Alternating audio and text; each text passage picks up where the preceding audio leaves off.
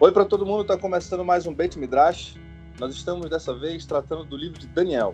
Nós temos convidados espalhados pelo mundo: Gerson, Jonas, Gade e Pastor William, que está falando fora do Brasil. Você que escuta a gente deve estar muito curioso porque a gente não está. Nós não produzimos o podcast do trimestre passado que falava sobre Esdras e Neemias. É porque os nossos comentaristas titulares estavam numa empreitada muito delicada e precisavam de um pouquinho mais de tempo e não puderam gravar o podcast esse, esse quarto trimestre ano 2019. O Gerson está com um filhinho novo, Mazaltov Gerson, e o, o Rocha William viajou para Jerusalém, onde ele está fazendo estudos de pós-graduação. Tem até uma curiosidade, viu, Jonas e Gerson, que o, o Rocha William acabou de contar para a gente aqui nos bastidores que ele tem algumas informações aí que são a, a ponta da pesquisa acadêmica de línguas é, antigas lá na Universidade de Jerusalém, onde ele está estudando, é que falam, ele está estudando sobre Daniel. Então são coisas assim bem, bem, bem recentes, iconoclásticas. O Jonas gosta dessa palavra, iconoclastia. E eu acho que o que nós vamos fazer agora, de repente, pode ter algum, alguma alguma ruptura de algum paradigma, mas que não vai fazer nenhuma quebra doutrinária. É só para enriquecer o que nós fazemos aqui no estudo do nosso, nosso podcast. Esse trimestre, que é o, corresponde ao primeiro trimestre de 2019, nós estamos estudando o livro de Daniel. E nós começamos essa primeira semana com o título da lição falando de leitura e compreensão do livro de Daniel. Então nós temos aqui seis subtítulos o Mashiach como centro do livro de Daniel, a estrutura do livro de Daniel, profecias apocalípticas em Daniel, calendário divino e a relevância contemporânea do livro de Daniel. São alguns subtítulos que nos ajudam a refletir a respeito do, do que a gente vai estudar durante todo o trimestre. Por que, que Daniel é tão importante? O que que, sobre o que, que ele fala? Gádio, só uma coisa interessante para fazer uma ligação entre a lição passada e esta, né? Nós, come... nós fizemos um podcast só da, da lição de Esdras, que infelizmente a gente não pôde gravar podcast, mas foi uma das lições mais fantásticas que a gente estudou. Relembrando algumas coisas, né? O, o, o livro de Esdras, ele, é um, ele seria uma continuação do livro de Daniel. Ele é entendido dessa maneira, né? O pastor William comentou sobre isso.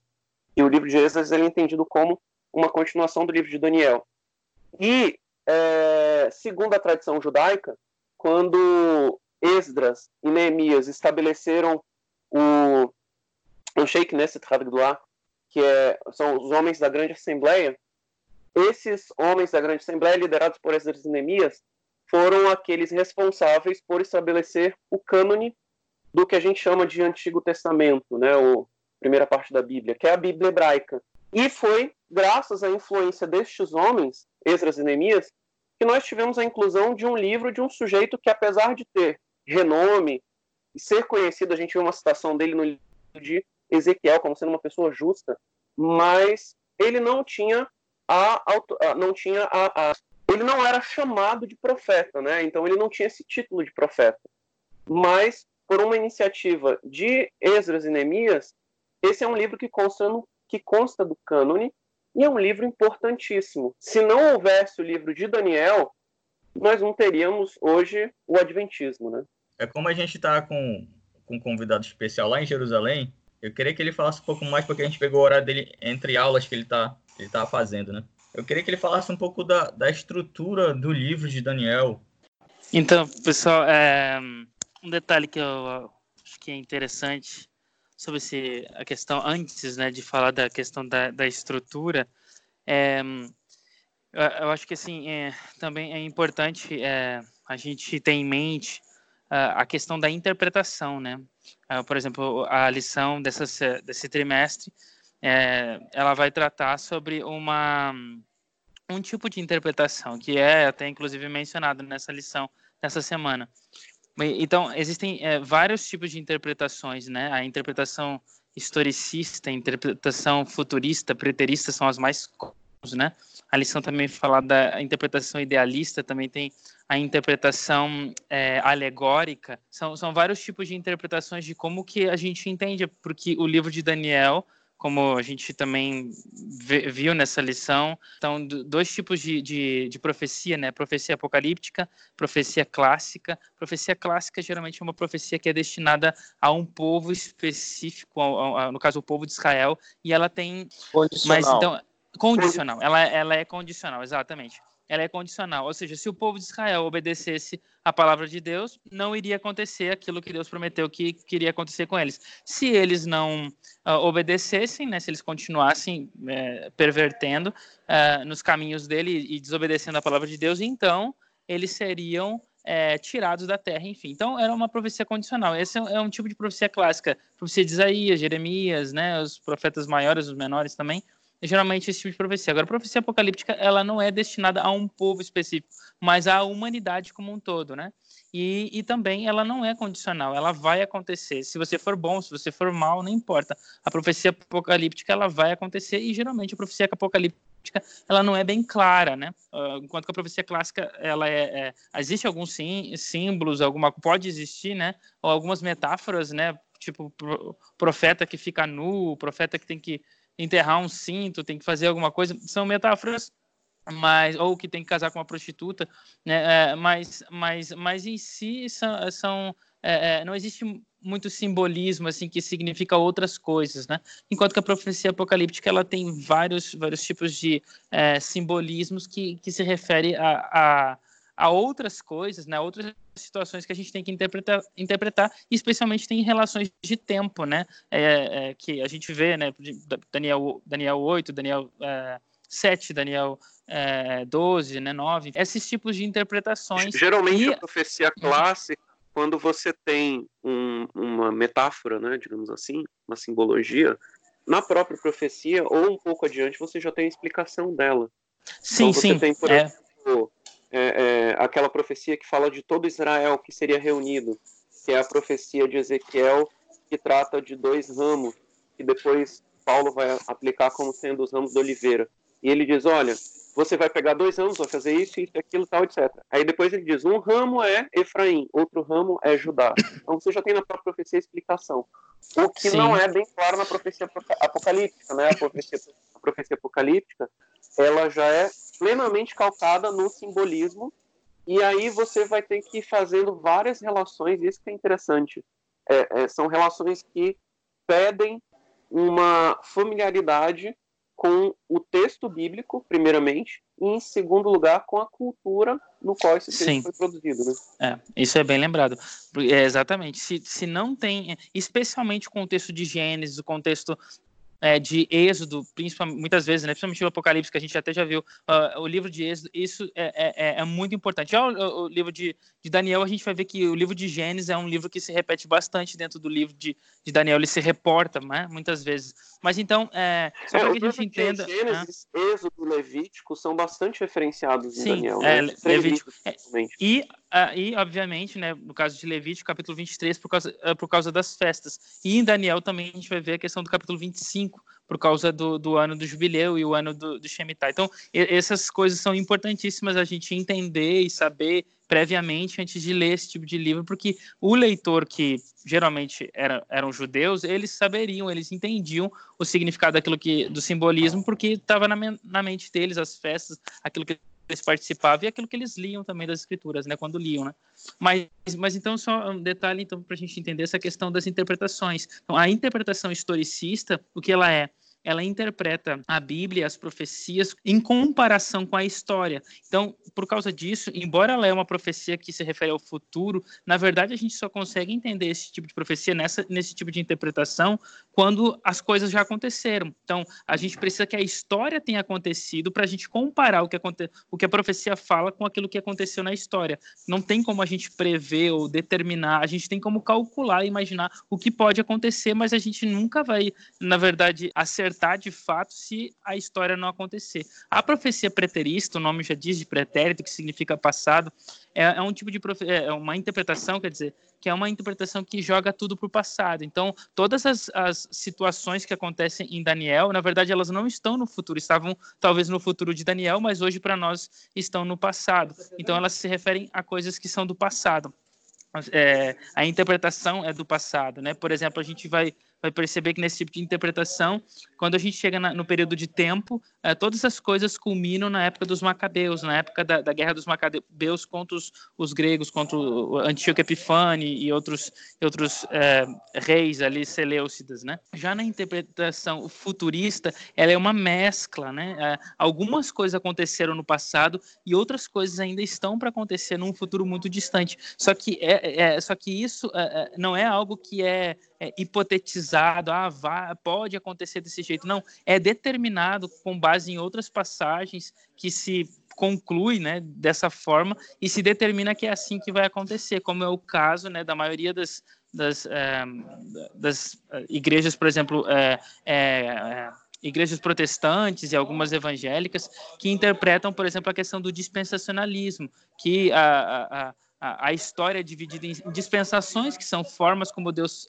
que Deus tem de como salvar a humanidade, e a última dispensação, que está no futuro, que é quando vai ter a última semana lá de Daniel capítulo 9, a jogada no futuro, que, que precede o milênio, que, que está lá em, em, em Apocalipse, e aí então vai ter um tempo de paz e tal durante mil anos, depois o Messias vem depois disso, então é um outro tipo de interpretação. E uma coisa que é, eu gostaria de... interpretação futurista, uh, o que o senhor está explicando é que criou-se artificialmente uma coisa fora do texto e sem base na, na, na, na, estrutura do texto, uma separação das 70 semanas, jogando a última semana lá para diante. O que não faz Sim. muito sentido. Né? E, e, só um detalhe que é importante a gente entender é, primeiro, qual é dessas interpretações? Eu não vou falar da alegórica e nem da, uh, da idealista, que elas não são tão famosas e não são tão comuns, né? Como eu disse, a principal é a futurista e a historicista, né? E uh, dentro do ambiente católico também é um pouco a preterista, né? Mas, é, é, mas por que, que elas são importantes? Porque a interpretação mais antiga que, se, que a gente tem é, documentos de como foi interpretado no passado pelos antigos uh, rabinos, ou pelos, pelos é, antigos até tradutores, né? Como o, o Onkelos, que fez a tradução do, do Pentateuco, Jonathan, que fez a, a, tradução do restante das escrituras, os outros tradutores para grego, essas traduções, elas mostram não apenas a tradução, mas também um pouco da interpretação do texto. Então, Rashi é, é, e outros comentaristas do passado, os, os é, os maçoretas, enfim, a gente entende mais ou menos como que é a interpretação deles. E a interpretação mais antiga que se tem é, relato é a interpretação historicista. Eles entendiam as profecias com base na história. Então, essa era a interpretação. Porém, já na, no fim da Idade Média, no, no, é praticamente no fim da Idade Média, é, surgiu as interpretações que se tem hoje, que são as interpretações é, preteristas e futuristas. E por que essas, essas, interpretações elas surgiram? Elas surgiram por causa do movimento é, reformista. Né? Então, a, o movimento reformista é, acusava a Igreja Católica de ser a besta, acusava a Igreja Católica de ser o mal, o último reino, maligno e tal. E por causa disso, a Igreja Católica, pretendendo né, é, tirar né, a, a, o seu nome dos alvos né, aí da, da, das flechas, quer dizer, né, dos protestantes, então ela, ela criou uma nova interpretação, que é uma interpretação, por exemplo, a preterista, jogando tudo para o passado, assim, a profecia não tinha nada a ver com a igreja católica, porque estava tudo no passado, tudo já tinha acontecido no passado, né, e ou, ou né, outro tipo de interpretação que eles criaram naquela época, naquele período foram padres que criaram, né, essas interpretações que a futurista não, não, nada disso se, se refere a nós aqui, ao, ao, ao povo católico de agora, mas se refere a um povo futuro, a coisas futuras que ainda estão para acontecer. E posteriormente, né, é, com o desenvolvimento aí da, da, das igrejas protestantes, né, a própria igreja protestante tomou, né, emprestado esse tipo de interpretação, especialmente a interpretação futurista, modificou ela e se tornou a tal, talvez, creio eu, que é a interpretação mais comum nos dias de hoje, né?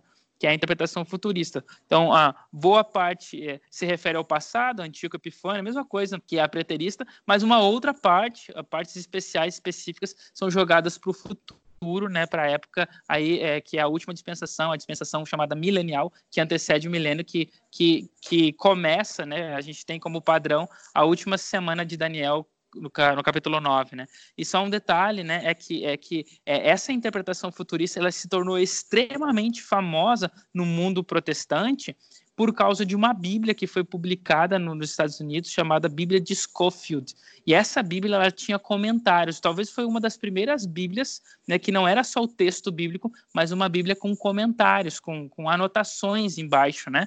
E essa Bíblia se tornou tão popular e nessas anotações o, o, o esqueci agora John, alguma coisa que é, uh, uh, que é o nome do autor da, da, Bíblia, ele colocou a interpretação que ele tinha, a interpretação dele do livro de Daniel, que era essa interpretação futurista, né, que era uma inter, interpretação baseada nos padres católicos ali da, do final da Idade Média, e que, com, claro, com uma modificação, com o dedo dele, né, com com a interpretação dele, com a modificação dele, e essa se tornou até hoje a interpretação padrão, mas lembrando que a interpretação mais antiga e a interpretação rabínica né, do passado era a interpretação historicista, e essa é a interpretação que a gente vai seguir nessa, na, no estudo da lição dessa, desse trimestre. A parte de auxiliar do professor, na lição de escola sabatina, inclusive traz uma citação a um artigo na Review Herald, que diz que a abordagem historicista foi utilizada pelos primeiros pais da igreja. Então, na patrística uhum. você observa isso. E isso é. começa a mudar quando? E, ainda diz aí pelos reformadores. Aí ele disse que o Agostinho, que é o Agostinho de Ponos, ou Santo Agostinho, Sim. né, para alguns, iniciou uhum. uma mudança de perspectiva quando comparou o reino de Deus com a igreja Sim. cristã e o milênio com a era cristã. E aí uhum. surge a principal é, é, a veia de interpretação para o de Apocalipse dentro da igreja católica, que é uma interpretação preterista, que ela diz que o, o, o, livro de, o livro de Apocalipse ele é uma história que culmina com o surgimento da igreja cristã, ou seja, o estabelecimento da igreja católica. Né? É, é, nessa visão agostiniana, no caso, a pedra, por exemplo, de, do capítulo 2 de Daniel, a pedra se refere a, a Pedro. Né? Igreja né? cristã. É, ah, é, Pedro. É, Pedro, Pedro, Pedro. E quem é Pedro? É Pedro é o fundamento, né, na, na, na, visão católica, é o primeiro papa, então é o fundamento da Igreja Católica Apostólica Romana. Então, então uh, em outras palavras, uh, uh, quando, como a gente vai ver, né, eh, durante a lição, que a pedra, na verdade, se refere a outra coisa, se refere, a, a se refere ao, ao, próprio Deus, né, ao, ao reino que ele estabelece, mas nessa visão é, que, que foi criada, né, é a própria igreja. A igreja é a pedra, né? Então é ela que institui, que faz, que torna o mundo melhor, né? Não, não é, agora, não é Deus, mas é a própria igreja. Agora, para quebrar essa, essas ideias conflitantes que a gente encontra aí no, nas interpretações dos diversos ramos, tanto do cristianismo quanto de outras outras interpretações é, bíblicas, a lição ela faz o que a gente chama em pesquisa científica de é, estabelecimento do marco teórico. Então, ela estabelece quais são os principais é, é, princípios, quais princípios, é, mas é isso Sim. mesmo. É. Que, nós, que nós vamos, quais são os princípios que vão calcar a nossa visão do texto e por que nós utilizamos esses princípios. Né? Então, um deles é justamente o método de interpretação historicista, que aí ela vai justificar com o próprio Yeshua como sendo alguém que interpretava a Bíblia de forma historicista. Então, quando ele se referiu a Daniel, ele não tratava de Daniel como algo que aconteceu no passado e tendo se cumprido plenamente com o período de Antíoco Epifânio, por exemplo. Ele diz, não, olha, vocês lembram do da abominação da desolação de que trata o profeta Daniel, essa abominação da desolação está para se manifestar agora, depois que eu me for, né? E é interessante como ela rompe com muitas coisas desse tipo de interpretação corrente no mundo, principalmente no mundo evangélico e no meio católico também, que é a interpretação preterista e futurista, porque quando ele se refere a si mesmo, grande maioria das vezes ele se refere a si como o filho do homem, que é uma hum. referência hum. a Daniel. Né? Sim. Então, não existe uma interpretação sobre a vinda do filho do homem e sobre o estabelecimento do reino de Deus que não seja a vinda, a parousia, né? que não seja a vinda de Yeshua como rei. Exato. Então, é, ainda dentro do que tu está falando, então esses princípios que a gente precisa ter como parâmetro, né, para a interpretação do livro de Daniel, já dentro dessa interpretação historicista, primeiro é esse, né, que é Yeshua é o centro de toda a profecia. E isso, na verdade, é uma coisa meio que óbvia, porque uh, o proto-evangelho, ou também a gente pode chamar de o, o, a proto-profecia, é Gênesis 3,15, e é a promessa de um filho. Então, esse filho, que é o Salvador, né, para Adão e para Eva, e que seria para toda a humanidade, né, representante de toda a humanidade caída, é, esse filho que é o grande, é, é, é, a grande expectativa da humanidade, né, de eliminação do mal e o retorno para o Éden, né?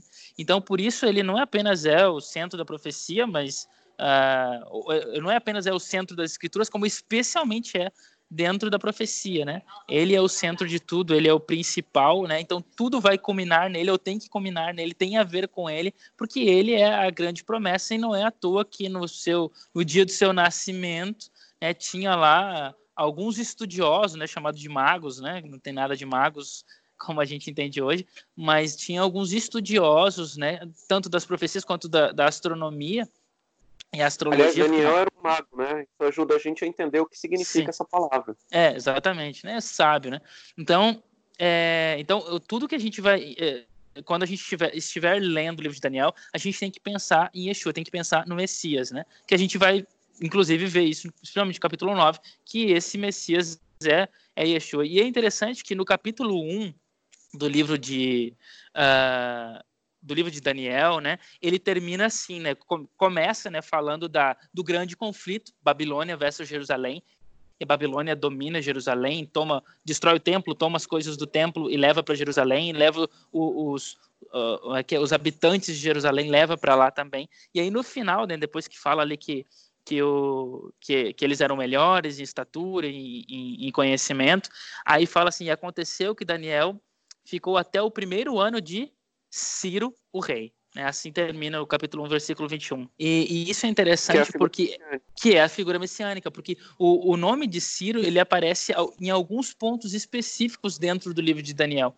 E nessas, e nessas ocorrências do nome de Ciro dentro do livro de Daniel, é exatamente para destacar essa esperança messiânica. Ciro, obviamente, não é Yeshua, não é o Messias, é, lá de, de Gênesis 3,15, mas ele é uma, uma, um vislumbre do Messias, né? porque ele é aquele que liberta, ele é aquele que devolve o, o o, o, templo, né, a terra, que, devolve, que permite o povo retornar, que liberta o povo, né, que destrói Babilônia. Né? Então, ele é um tipo, isso é mencionado no capítulo 45 é, do livro de Isaías. Então, ele é um tipo do Messias e ele é importante. E não é à toa também que, que dentro da, do cânon, né, da, da da, do cânon hebraico, o último livro das escrituras é o livro de crônicas, né? O Segunda Crônicas, esse é o último livro. E Segunda Crônicas, o último capítulo, que é 34, sempre confundo se é 32 e 34, mas 34, creio eu. No último capítulo, exatamente termina da mesma forma, mencionando de, é, a pessoa de Ciro, né? Ou seja, a, o, o, o, dentro do cânon hebraico, a, a Bíblia termina com a esperança da vinda do Messias. Ciro é o Messias, é o tipo do Messias, né? É o novo Josué, né? É o, é o segundo Josué, né? Depois vem o terceiro que é que é o próprio Yeshua. Né? Então, é, é, e aqui Daniel também termina o primeiro capítulo, ou seja, está dizendo o seguinte, que é, é, tudo começou mal, mas acabou bem, porque o Messias chegou. Então, da mesma forma, a, a profecia em si, que começa no capítulo 2 do livro de Daniel, é, vai mostrar que as coisas começam a ficar ruins, mas no final, não se preocupe, o Messias virá. O Messias é Yeshua, né? inclusive é, é bem marcado isso por, através de cronologias, né? através de tempo. Então, esse é o primeiro princípio. E dentro disso, né, que a gente vai também ver, quando menciona na questão de, de datas, algo importante também é a questão do princípio que a gente chama de dia-ano, né? Então, um dia na profecia equivale a um ano. E por que esse princípio? A gente toma esse princípio. Primeiro, porque na profecia tudo é pequeno mas essas coisas pequenas significa, se, se referem a coisas universais. Eu falei, né? Profecia apocalíptica não se refere a um povo específico, mas se refere ao mundo todo, né? E talvez até o universo todo. Né? Então, é, é, então coisas pequenas se simbolizam coisas grandes. Então, re, é, animais significam coisas maiores, reinos. E da mesma forma, né? É, dia, que é uma coisa pequena, se refere ao, ao, ao dia que está para dentro da, da, da, perspectiva ali, é, judaica, é o, é o, menor, a menor quantidade de tempo, né, marcação de tempo, se refere a algo muito maior, que é que é a maior marcação de tempo, que é o ano, né? Que é o ano. Então, esse é um princípio, a gente, claro, vai ver isso ali através, é, por exemplo, né, dos 40 dias que os, que os é, espias vagaram na Terra por causa da, do mau relato deles se tornou 40, Deus tomou 40 dias transformou eles em 40 anos, né? A gente tem isso também na questão do Shemitah e do Yovel, que, que são é, baseados uh, na semana, o Shemitah, né? São, são sete dias de anos, né? Então, assim como nós temos o sétimo dia de descanso, nós vamos ter sete anos e o sétimo ano de descanso. 49 dias depois de Pesach, né, depois ali é, da, da, do período da salvação, 49 dias o quinquagésimo dia é um, é um descanso também, né? É a festa da semana, a festa dos Pentecostes.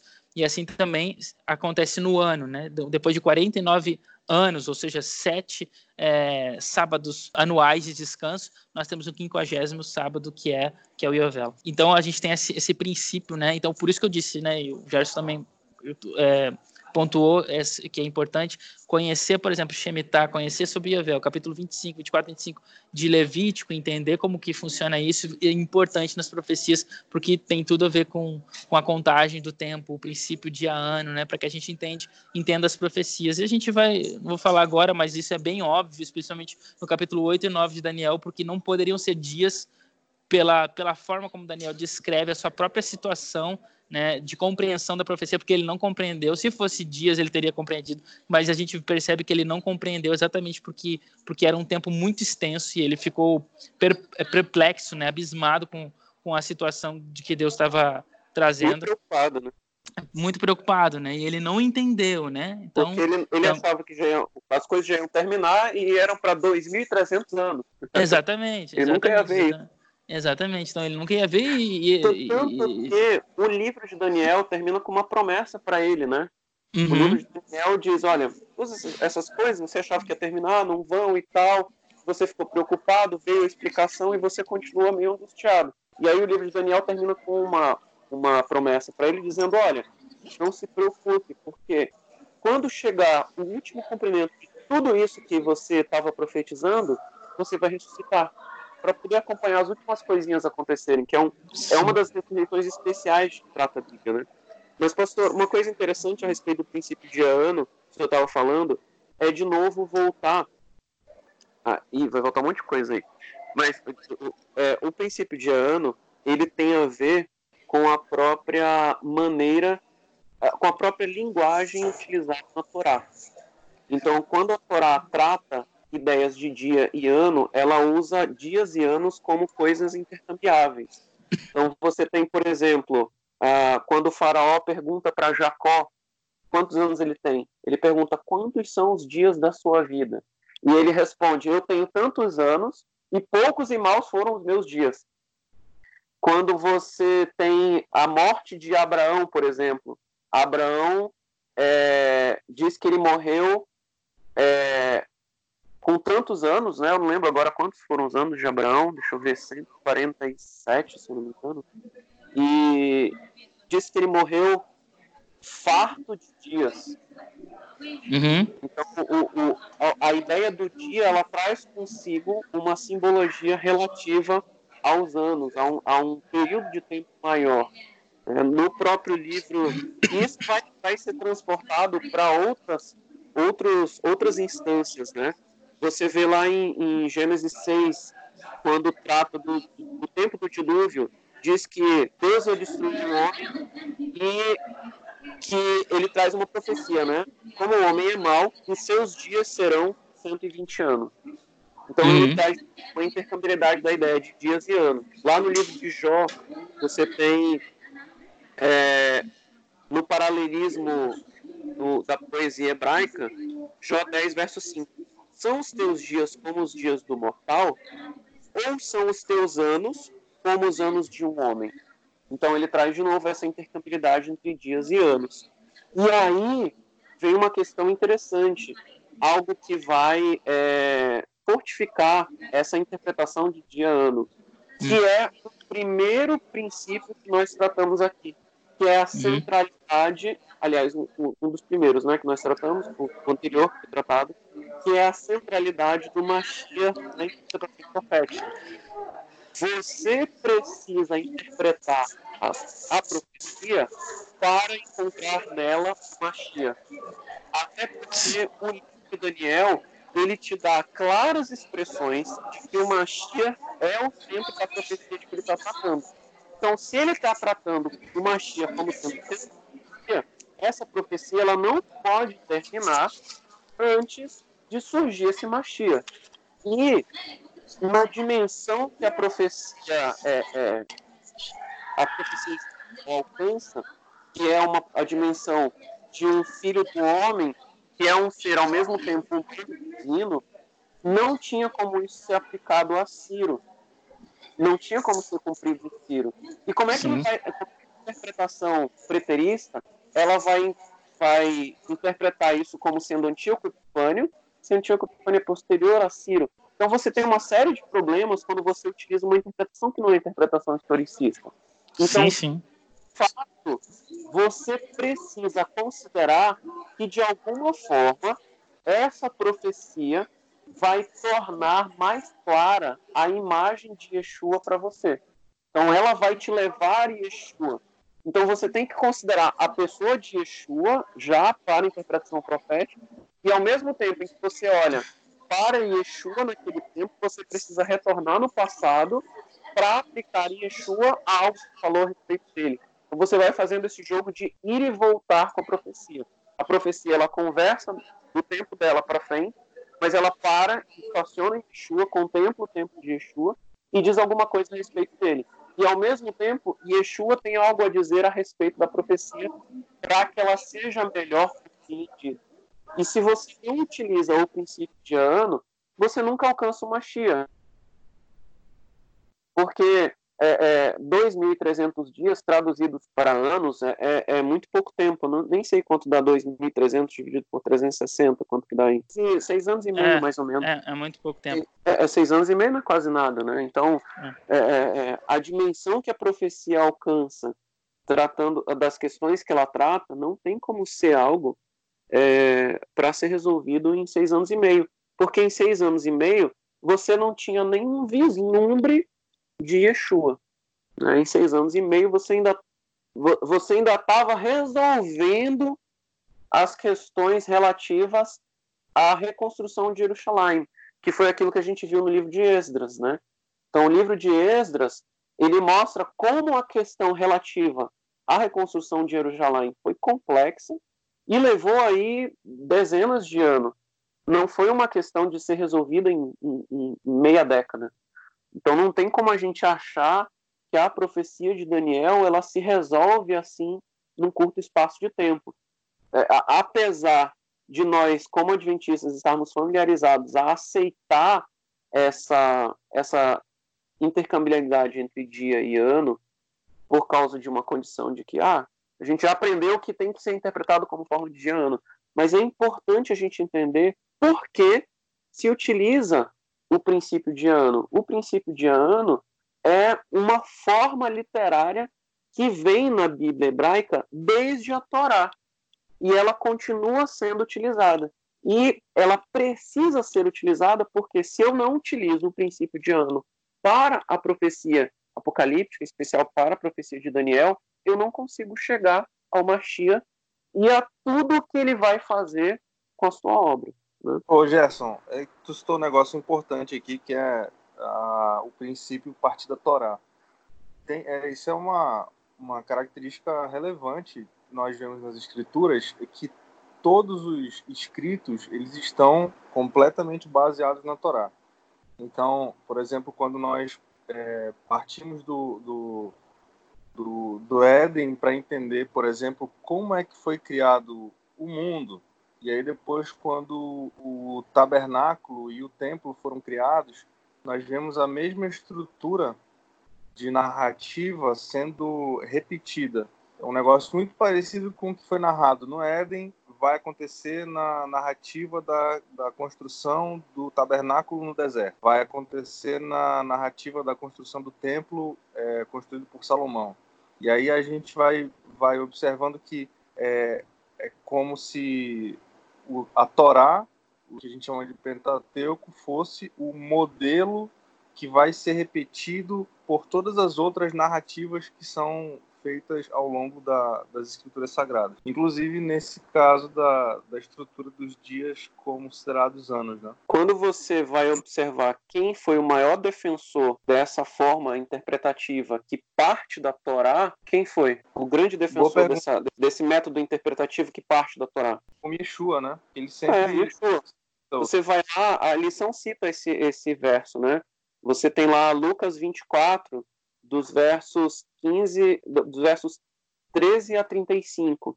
E lá, bem no verso 27, diz assim: é, E começando por Moisés, discorrendo por todos os profetas, expunha-lhes o que a seu respeito constava em todas as escrituras. Então, quando Yeshua ele vai defender uma ideia, não era, não era simplesmente um, um, um discurso qualquer.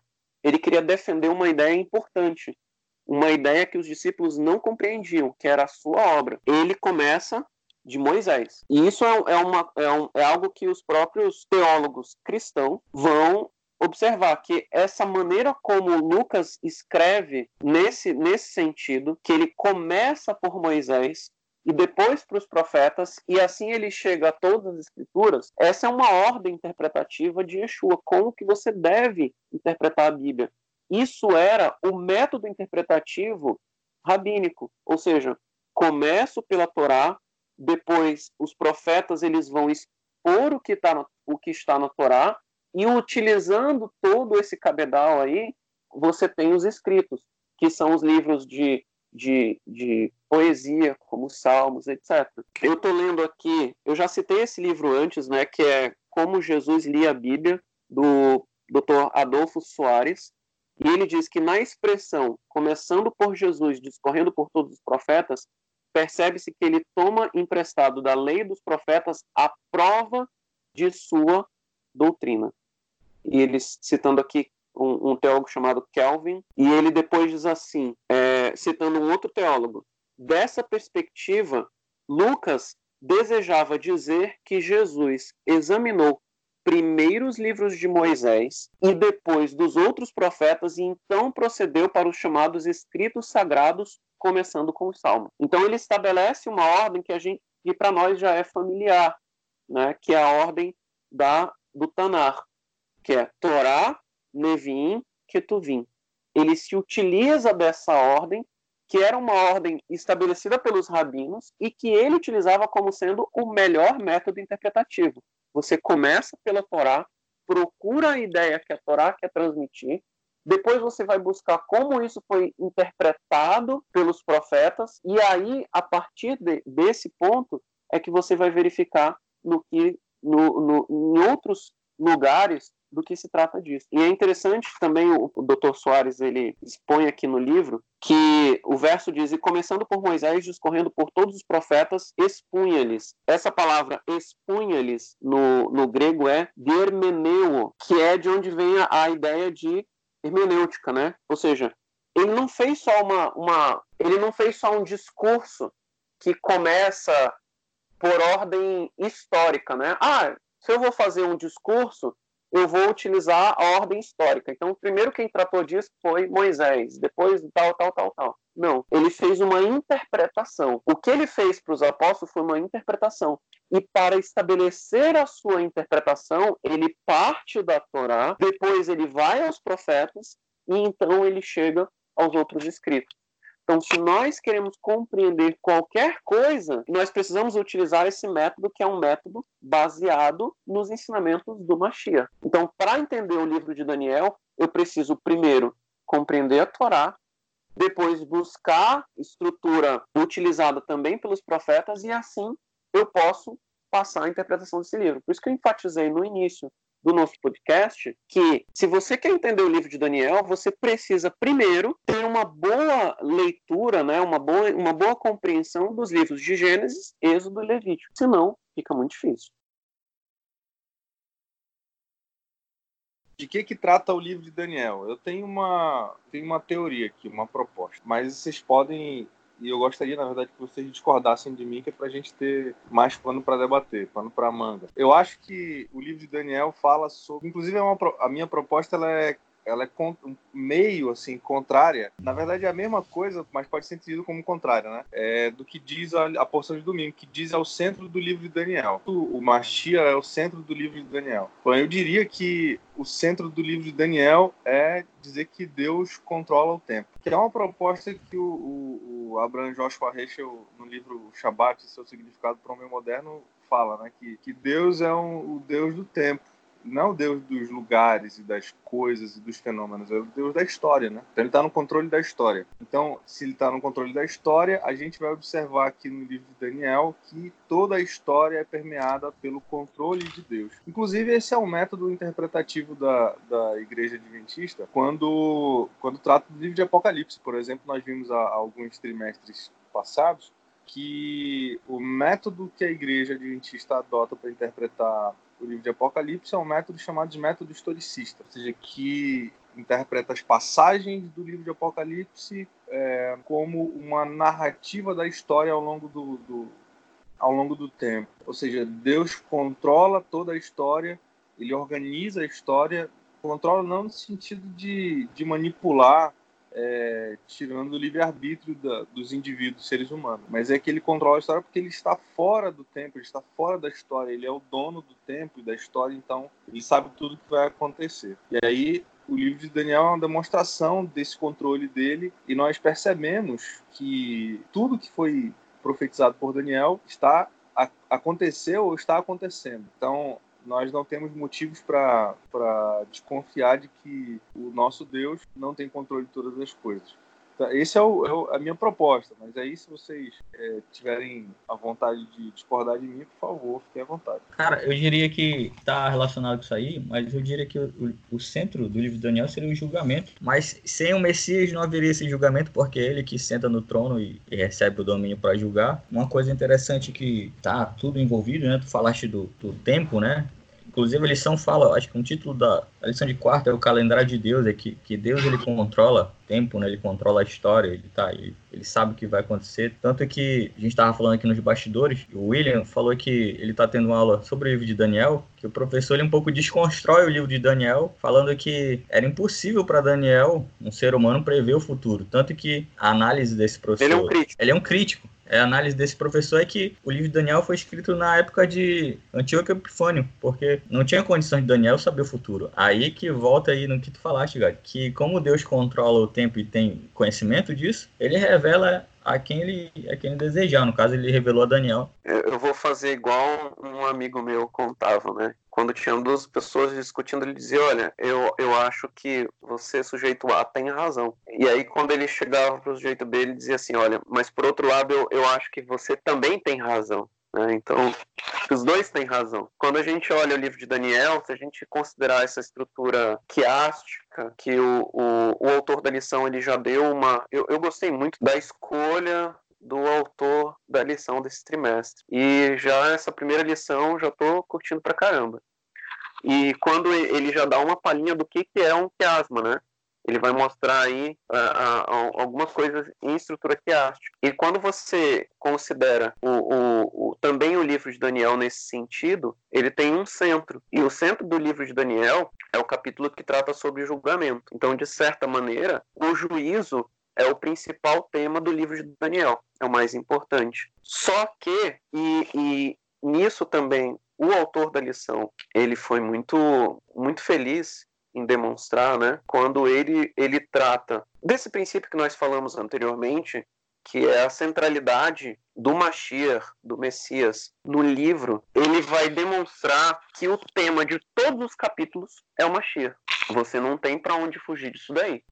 De certa maneira, aliás, não é de certa maneira, o livro de Daniel é um livro que a gente pode chamar também de um evangelho. O que é um evangelho? Quando nós vamos procurar, a palavra evangelho quer dizer uma boa notícia, né? E até o Rosh William já explicou sobre isso no, no estudo nosso sobre Apocalipse. Evangelho quer dizer boa notícia. E onde começa esse uso para tratar da história da vida de Yeshua é no que é o mais o mais antigo dos evangelhos, os quatro evangelhos, o mais antigo é o evangelho de Marcos. E quando você vai lá no capítulo no capítulo 1 de, de Marcos, ele chama a contação da história da vida de Yeshua de Evangelho, que é uma boa nova. Porque, e, e é interessante quando você vai ver a estrutura, de, essa estrutura inicial do livro de, de, de. Ele vai mostrar Yeshua como sendo aquele que vence as forças do mal. Porque Evangelho, quando você vai olhar no Tanar o uso da expressão boas novas, ela se refere às notícias de uma guerra. Então, ela trata justamente sobre vencemos o inimigo, por isso o rei pode se estabelecer num bom lugar. E quando você vê o livro de, o livro de Marcos, por exemplo, como trata da história de Yeshua, ela trata de Yeshua sendo estabelecido como o rei, vencendo as forças do mal e sendo estabelecido como rei. E o tema do livro de Daniel, quando tem a visão do filho do homem, que é aquele que vem sobre as nuvens e é, e é entregue para ele, primeiramente, o, o juízo, ora, o juízo é algo que pertence aos reis. Né? Na cultura hebraica, quem praticava o julgamento era o rei. Então, quando ele recebe o reino, quando ele, quando ele é, recebe a autoridade para julgar, quer dizer que ele está se estabelecendo como um, um rei, de certa maneira. E na verdade é. Então, ele, o livro de Daniel ele trata sobre a figura do rei e o estabelecimento do seu reino. Então, o livro de Daniel é um livro evangélico. Ele é um livro que trata de boas novas. Quais são essas boas novas? É de que maneira vai ser estabelecido esse reino. O reino que vai ser o reino final, que é o reino que a gente vem tratado aí de, de Daniel 2, né, o reino da pedra. Depois dos reinos do mundo, que tem aí toda essa confusão, vem um reino que não vai se acabar. Então, quando a, a, a gente começa a ler o livro de Daniel, a gente tem que ter em mente que ele vai tratar a respeito da figura do rei. Primeiramente, do rei em sua autoridade e no estabelecimento do seu reino. Mas ao longo do livro, a gente vai vendo outras questões relativas a esse rei. Quem é esse rei? Esse rei ele também é um sacerdote. Esse rei é aquele que protege o seu povo. Que aí nós temos a figura de Mihael. Ele é ao mesmo tempo rei e sacerdote. Né? O Mihael que aparece é, a partir de Daniel 10. Você vê a perseguição contra essa figura messiânica, porque Daniel ele também vai servir como um símbolo do tipo de perseguição que Yeshua sofreu. E o autor da lição, ele, de maneira é, é, muito bela, ele, ele demonstra isso. Né? Então, da mesma maneira como Daniel foi perseguido pelos sátrapas por razões que envolvem a mistura entre política e religião, Yeshua também foi foi perseguido dessa maneira. Ele foi perseguido com base na sua religião, mas por uma justificativa política, igualmente Daniel. E é a mesma coisa que a gente pode esperar para os últimos dias.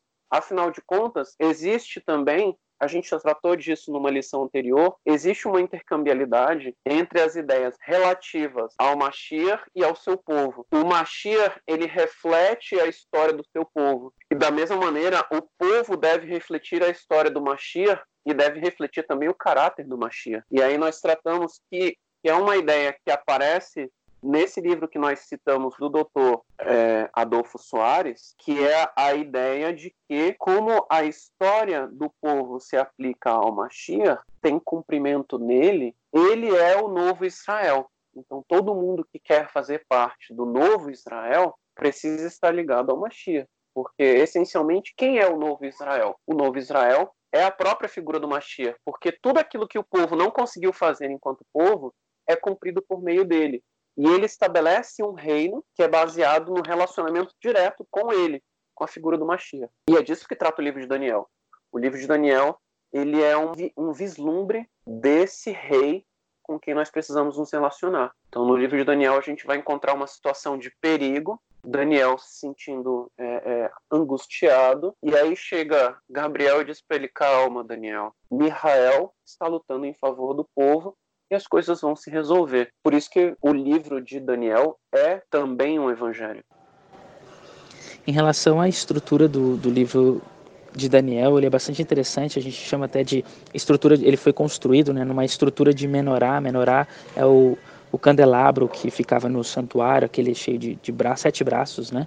E assim, então, a, como se o primeiro braço está em paralelo, né? Liga com, com o último, o segundo com o penúltimo, o terceiro com, com o antepenúltimo, e tem aquele no centro. Então, essa, esse estilo, né? É, faz com que as coisas estejam em paralelos, né? Como se fosse é um braço só que se divide em dois, né? Mas eles estão ligados, né, conectados. E assim foi construído os capítulos do, do, do, livro de Daniel. O livro de Daniel tem 12 capítulos, né? E a gente pode entender, os primeiros seis capítulos são histórias, né? E os últimos seis capítulos, 7 a 12, são pura profecia, né? Óbvio que no capítulo 2 a gente tem um, uma profecia dentro da história, né? Que é a história do sonho do rei, assim como acontece com, com, com José e o faraó. E, mas praticamente o livro, a primeira parte, a primeira sessão, primeiros seis capítulos é história, né? São histórias, né? E a segunda parte é, é profecia, né? Então a gente tem esses, esses detalhes e tudo isso está é, é, é em paralelo, foi construído de uma forma bastante é, bela, né? como, como se fosse é, artística. E, por exemplo, né, o capítulo 2 e o capítulo 7 estão interligados, é, porque eles falam dos grandes impérios mundiais e do último império, né, o império final, o, o grande império de Deus. Né? É, a, o capítulo 13 e o capítulo 6 da primeira parte também estão interligados, porque eles falam da aflição do povo de Deus e um anjo que vem, intervém e salva eles. Né? O capítulo 4 está ligado com o capítulo 5, porque hum, Uh, fala né, dos, do julgamento de reis. Né? O único detalhe do capítulo 4 é um rei que é julgado, mas que é, se arrepende no final, que aceita a palavra de Deus, a mensagem de Deus. E no capítulo 5 a gente tem um rei que não aceita né, a, a palavra de Deus e ele é então condenado. Da mesma forma, na segunda sessão, uh, o capítulo 7, né, a gente pega de novo o capítulo 7, ele se, está ligado com o capítulo 12, porque o falando ainda dos grandes impérios, o capítulo 12 especialmente falando do último império, né? Desses, dessa sequência de quatro e um, e um quinto, né? Que é o império, é a pedra, né? É, é, é, a, é o ancião de dias, é a nuvem, né? Que, que aparece e que aparece no, cap, é, no capítulo 12, 12 destrincha isso um pouco mais, é um capítulo inteiro só para falar desse, desse último império, o último reino. É o capítulo 8, tá ligado com o capítulo 9, também falando da aflição que o povo de Deus sofre, né? mas vem um anjo que, que, que conta, né? que, que fala sobre a profecia, que explica a profecia no capítulo 9. Né? O capítulo 10 e o capítulo 11 também tão, estão ligados, porque fala também do julgamento aqui não de reis, mas de reinos. Né? O reino da Pérsia é julgado, o reino é, da, é, grego também é julgado, o reino do sul, o reino do norte, eles lutam, lutam, lutam. É, igual no capítulo 5, eles, eles tentam lutar contra Deus, mas no final eles são derrotados. Né? E aí vem o capítulo 12 que vai mostrar como que, que vai acontecer ao final, a, a, o reino de Deus que se estende para sempre, né? E, e, e, o interessante também é que o livro de Daniel ele foi escrito em duas línguas, né? Especialmente duas, especificamente duas línguas. A primeira parte, né, do capítulo 2 até o capítulo 7, uh, foi escrito em aramaico, e a segunda parte, que é o capítulo 8 até o capítulo 12, foi escrito em hebraico. Isso é muito legal, muito interessante no livro, porque o aramaico ele conecta, né? Ele, assim como o hebraico também conecta esses links, né? Esses paralelos entre os capítulos, né? Então existe a primeira parte ali, o capítulo 2, a partir do versículo 4 até o final do capítulo 7, tudo está em aramaico. O capítulo 1, que é a introdução, a gente tira de fora o capítulo 1 porque ele é como se fosse uma introdução geral. Ele fala sobre a ideia do livro. Qual é a ideia do livro? Como eu já disse antes, é o grande conflito Babilônia versus versus Jerusalém, ou o povo de Deus versus aqueles que não seguem a Deus, e no final, Ciro, ou seja, o Messias que vem e que então é, é, traz a salvação, e que os vitoriosos são aqueles que, é, que permanecem ao lado de Deus. Né? Então, essa é a, a ideia básica, né? o resumo, é, o, é, como se fosse assim, a sinopse de todo o livro de Daniel está escrito no capítulo 1. E aí então vai contando as histórias que vai destrinchando essas ideias cada vez mais, né? Ampliando as ideias, né? Então, assim como o capítulo 2 fala um pedaço, o capítulo 7 vai ampliar, o capítulo 12 traz mais partes, né? E assim vai o, o livro de Daniel. Então, o, o, aramaico foi escrito por dois motivos, né? O primeiro, para criar esse paralelo, para criar esse link, assim como o hebraico cria o link na, na segunda parte e também porque uh, o aramaico na época de Daniel era o, o, inglês da época, era, era a língua cosmopolita, era a língua comum daquela época. Então, é, assim todos poderiam ler, né? Ler é, o livro de Daniel e entender o que estava sendo escrito, porque era a língua comum, era, era a, a, a, língua mais popular, a língua do comércio na época de Daniel, e, e que as coisas eram escritas, eram faladas, isso aparece até no, no, no livro de Reis, né? então eles conversando em aramaico, né? pedindo para falar em aramaico. E, e, e, isso é interessante também, porque torna então o livro de Daniel um livro universal. E uma outra coisa interessante é que essa primeira parte que foi escrita em aramaico é a parte das histórias, e histórias é mais fácil de, de é, é, uma coisa mais fácil de memorizar, por exemplo, num sermão, numa palestra. Se uma pessoa conta uma história, a gente tende a lembrar mais da história do que das lições, né? Do que das ideias, do que dos ensinos, né? Ou a gente entende melhor o ensino através de uma história, né? A gente grava mais, é muito mais fácil de, de entender. Por isso, é, essa primeira parte, né, que é a parte das histórias, foi escrita em aramaico, para que todos pudessem ler, ver o que, que o Deus de Israel fez eh, em outros impérios, dentro de outros impérios, no caso o Império da Babilônia, o que, que ele fez com, com os reis, né? o que, que ele prometeu que iria acontecer, o que, que ele também, é, como ele salvou o seu próprio povo dentro de, dos lugares que ele mesmo disse que iria enviar. Então é para mostrar a grandeza de Deus, a soberania de Deus sobre o tempo, sobre a história.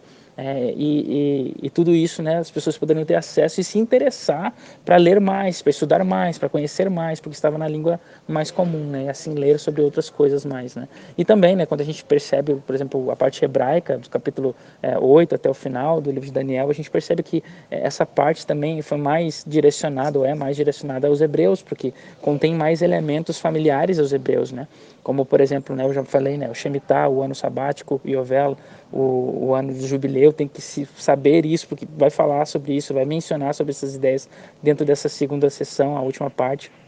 A questão também do, dos animais que eram sacrifica, sacrificados no templo, do, é, do Yom Kippur, né, das festas judaicas, enfim, né, o livro de Jeremias que é mencionado também, é, o nome de Miguel também que, que, que aparece, que está dentro da tradição, enfim, é, é, é, tudo isso, né, para judeus era algo comum, né, algo mais familiar. Então essa segunda parte é mais direcionada para eles, embora, claro, todos podem ler, todos podem entender. Né, e essa é uma das outras coisas interessantes dentro do livro, é que o livro contém palavras-chave. Uma das palavras-chave dentro do livro é a palavra, é o verbo entender, é o verbo bin, né, porque é, é veio para dar entendimento, ficou sem entendimento, procurou entender, né? Então, a, qual é o entendimento? Então, é um livro que instiga o entender, é um livro que contém matemática dentro do livro também, algo que, né, que, que exige entendimento, que exige é, raciocínio, né?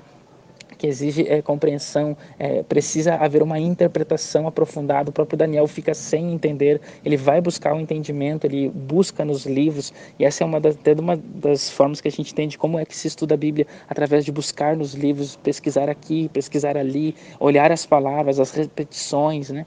Então, o próprio livro ensina isso, ele instiga isso, né? A questão do, da compreensão dos números, dos símbolos, né? A matemática. Então, esse é um verbo comum, outra palavra comum também dentro do livro de Daniel que é interessante é a palavra ketz, né, ou, uh, ou em aramaico sof, né, que significa fim. É um, é, um, é um tema comum, porque o livro ele trata do fim, ele foi escrito para aqueles que vivem no fim, ou para aqueles que querem entender qual é o fim.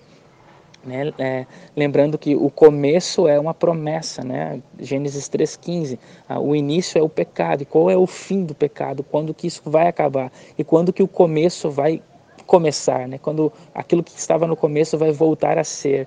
Então, é, é quando que acaba o que está acontecendo agora e volta o início novamente, né? Ou seja, voltar para o Éden, voltar para o reino de Deus, como era no princípio. Então, esse é o tema do livro. Essa palavra acontece, aparece muitas vezes dentro do livro, né? Cats, cats, né? Então, o fim, o fim, né? Ou sof, sof, né? Que é em aramaico, né? Sofá. Então, é, é, é, aparece cotidiana, é, é, rotineiramente né, nesse livro, nesse, repeti, repetidamente nesse livro, são palavras-chave também.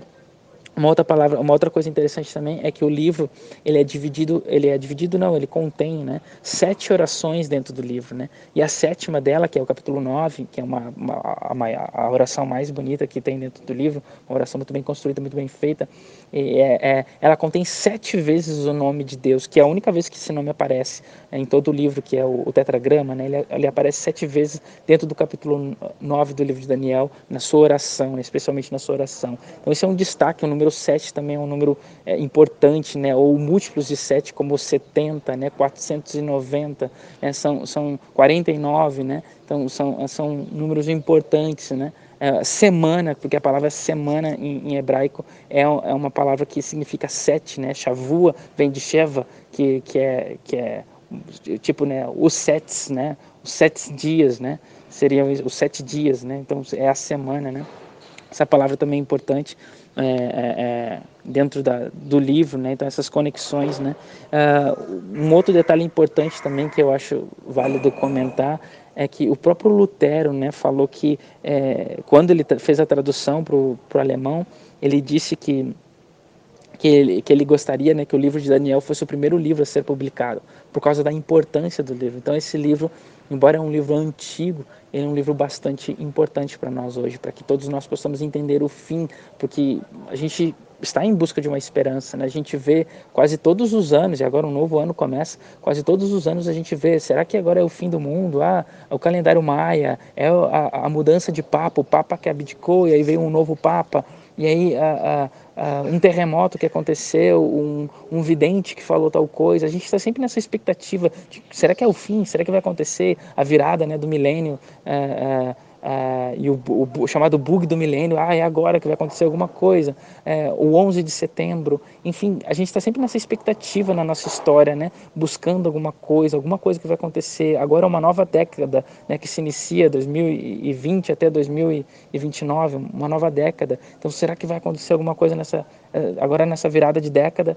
Então a gente sempre fica nessa expectativa. Então por isso o livro de Daniel é um livro extremamente propício para aqueles que estão buscando saber do fim, para aqueles que estão buscando entender alguma coisa, né? para aqueles que estão buscando é, saciar né, sua esperança, sua expectativa de um mundo melhor, de, de uma vida melhor, de um tempo de paz, de um mundo sem corrupção, sem guerras, sem, sem destruição. É, esse é o livro que que nós podemos entender isso. E se a gente também né, já estudamos o livro de Apocalipse, se a gente quer entender cada vez mais né, o livro de Apocalipse, a gente também primeiro precisa entender o livro de Daniel, porque ambos estão interligados. Né? O Apocalipse como se fosse a parte 2 de Daniel, que a gente já estudou, e agora então a gente vai estudar a parte 1, que todos nós possamos ser abençoados na, no estudo desse livro, na compreensão, no entendimento, né, para que a gente possa entender sobre o que Deus tem preparado para nós, assim como Deus, né, como é o início do livro e, é, e acontece em várias histórias, Deus protegeu o povo, seu povo, assim também Ele protege aqueles que que ficam ao seu lado, que estão ao seu lado, que obedecem a sua palavra, que o seguem, com certeza terão um fim melhor, um fim abençoado né, pelas mãos de Deus e pela, eh, pela guia de Deus que conduz a nossa própria história.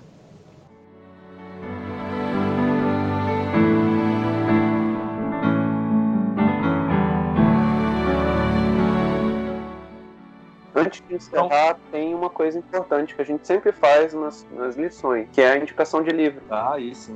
Vai, vai, ah, vai é. em frente. Não, eu só queria indicar de leitura, né, o livro Como Jesus Lia a Bíblia, da Unas Press, que é do autor Adolfo Soares. Foi esse livro que eu citei aqui. Tem mais coisas interessantes. Eu já citei ele em outros podcasts e é um livro que eu achei fantástico. É um não é um livro grande, é um livro que, que não é muito extenso. Ele tem, olha só, deixa me ver, de texto mesmo, ele tem pouco mais de 100 páginas. E aí depois ele vai dar, ele tem mais alguns acréscimos que é parte para você, a parte prática, né, de como você aplicar o método de Yeshua de interpretar a Bíblia, que é esse método.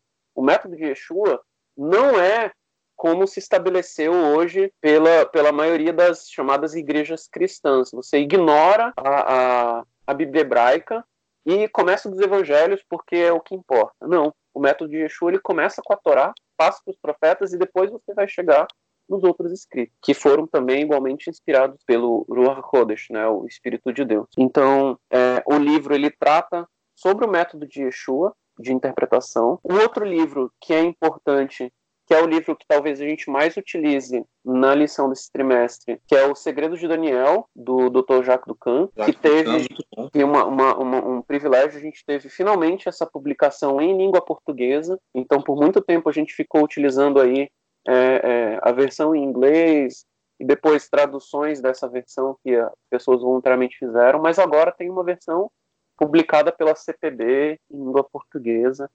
Então é um livro que a gente vai vai utilizar bastante. E o outro livro, que é um, um, livro que vale muito a pena e principalmente vai ser bastante útil na parte de, de Daniel 7, Daniel 8, um livro chamado Astronomia e a Glória do Adventismo, que é um livro que foi um estudo aí que foi feito ao longo de vários anos, utilizando ferramentas astronômicas, né, de verificação de posição de estrelas e, e etc, de astros, né, para verificar a, a veracidade desses cálculos que os adventistas utilizam do ano de 457. Por que 457? E a data de 22 de outubro, como sendo Yom Kippur, sendo que é, se você fosse verificar no calendário de Hillel, que é o calendário judaico utilizado hoje, o Yom Kippur daquele ano teria sido um mês antes. Então, por que tem essa discrepância? Será que os adventistas de fato erraram? E a gente tenta agora endossar uma data que estava errada o tempo todo. E ele vai mostrar, por meio dessas ferramentas astronômicas, escreveu nesse livro, como a exatidão e uma precisão assim fantástica do livro de Daniel.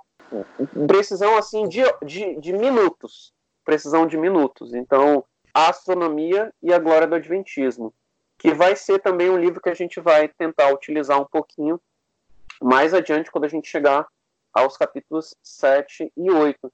E, e o que mais me chamou a atenção nesse eu lia, eu não li ainda o livro, não não tenho o livro ainda, está encomendado mas esse livro ele é, tem um capítulo do livro que virou um artigo que já tinha sido publicado na forma de artigo mas depois foi revisado para publicar o livro. Então quem não, não puder ler o livro tem um artigo relativo ao mesmo ao mesmo tema na revista Parosia que depois ele também foi simplificado e foi publicado numa revista adventista. E o que mais chama atenção é justamente o uso desse método de interpretação centrado na pessoa do Machia. Então, se eu quero interpretar alguma coisa, eu preciso chegar nessa minha interpretação ao Machia. Ou então tem alguma coisa de errado. Então, quando ele começa os cálculos dele, ele começa verificando essas datas relativas ao Machia e verificando se essas datas estão corretas. E depois de verificar essas datas é que ele vai expandir. Então, esses três livros aí são as principais recomendações para nós estudarmos junto com a lição do trimestre. Além, é claro, é, é sempre bom a leitura dos livros de, de Ellen White. Então, a gente já tem um comentário de Ellen White para quem tem a lição com comentário de Ellen White, ou dá para comprar o comentário separado. E também é útil o grande conflito para estudar essas profecias de Daniel. Eu quero indicar aqui também o livro do autor da lição, é O Livro de Daniel. O nome do livro é O Livro de Daniel, do professor Elias Brasil de Souza. Também o livro Daniel, Segredos da Profecia, do Arilton Oliveira. Também dois livros que são clássicos sobre o estudo de Daniel já na Igreja Adventista há muitos anos. O primeiro é Daniel, verso por verso, de Henry Fairbairn, e Uma Nova Era segundo as Profecias de Daniel, de Marvin Maxwell. Todos esses livros que eu citei, eles são da Casa Publicadora Brasileira. Quero também indicar aqui o livro do professor Zdravko Stefanovic. O título é Daniel, Wisdom to the Wise. Esse livro está em inglês e ele é da Pacific Press, a casa publicadora lá dos Estados Unidos, uma delas. Né? E interessante falar que o professor Zdravko é irmão do professor Ranko, que foi o autor da lição do primeiro trimestre do ano passado. Então tem uma dobradinha dos irmãos aí. O professor Ranko escreveu um livro sobre Apocalipse e o professor Zdravko escreveu sobre Daniel. É um livro muito bom e é uma leitura que eu recomendo também para esse trimestre. Muito bem, então nós chegamos ao final da, do comentário do Beit Midrash dessa lição, que é a primeira lição do primeiro trimestre do ano de 2020. Nós ficamos muito felizes em estar de volta. Convidamos a vocês que estudem a lição, estudem sozinhos, estudem com a família. Essa é uma lição que vale muito a pena estudar sozinho e comentar com os amigos que estudaram também. Tem uma ocasião muito legal para fazer isso, que é a ocasião da escola sabatina. Então, no próximo Shabat, chegue cedo, é, participe lá dos momentos prévios, fazendo a participação nas cantorias, nas músicas que são que servem como preparação para o espírito, para estudar a lição, para recapitular a lição, que ela é uma lição profundamente importante para nós. E assim como tem sido para nós importante, deve ser importante para você também, porque trata exclusivamente da nossa vida e do tempo do fim, que nós compreendemos que é o momento que nós estamos agora. Nós ficamos muito felizes de poder compartilhar esse momento com vocês. Obrigado, Gerson, Jonas, Rocha, William. Se você está feliz também de poder ouvir o que nós estamos comentando aqui, compartilhe. Siga a gente nas redes sociais. Nós estamos no Facebook, no Instagram, no Twitter. Nós estamos agora de volta ao Spotify e ao Nós estamos também, nós já estamos no Castbox, Jonas, no Apple Podcast e no Google Podcast também. Pronto, então nós expandimos as nossas plataformas. Nós estamos agora mais internacionais ainda. Nós esperamos que vocês apreciem esse programa, que ele seja uma bênção para vocês. Os, os outros programas também sejam as mesmas bênçãos que estão sendo para nós que eles sejam para vocês e que alcancem vocês em bons momentos, que vocês estejam felizes, que tenham muita saúde, que tenham muita prosperidade, que Deus abençoe vocês ricamente. Até logo, Shabbat Shalom, Deus os abençoe.